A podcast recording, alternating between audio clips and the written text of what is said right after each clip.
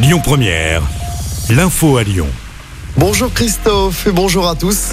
Des débordements dans plusieurs villes de France et notamment à Lyon après la prise de parole d'Emmanuel Macron hier soir. Un groupe d'individus est entré dans la mairie du premier arrondissement pour commettre des dégradations après avoir incendié le poste de police municipale de la rue Terme.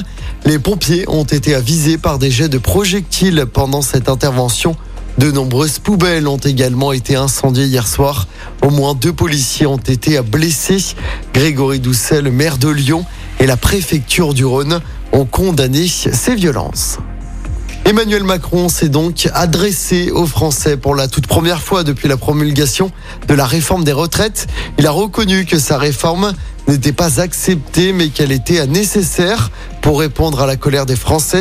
Emmanuel Macron a ensuite annoncé les dossiers prioritaires des 100 prochains jours avec trois grands chantiers, le travail, la justice et le progrès. Elisabeth Borne, la première ministre, doit détailler la feuille de route de ces trois chantiers dès la semaine prochaine.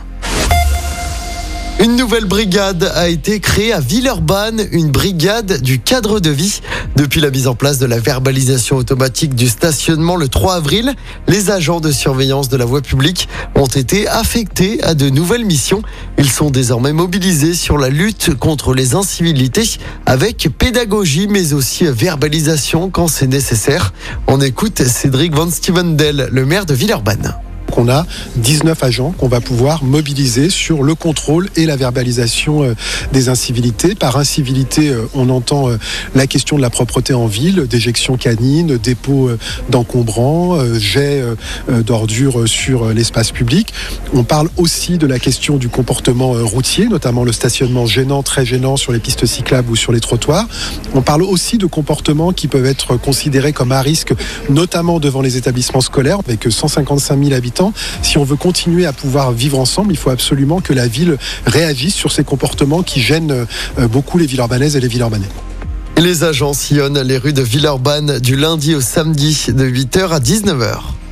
Une bonne nouvelle dans les TCL, le Citral annonce le recrutement de 48 nouveaux conducteurs de bus, ce qui va permettre de restaurer une partie de l'offre sur 15 lignes à partir de lundi prochain. La ligne C9 retrouvera notamment son terminus habituel à Bellecour. La ligne S11 sera remise en exploitation. À noter qu'une centaine de conducteurs en formation devraient rejoindre les équipes TCL d'ici à cet été.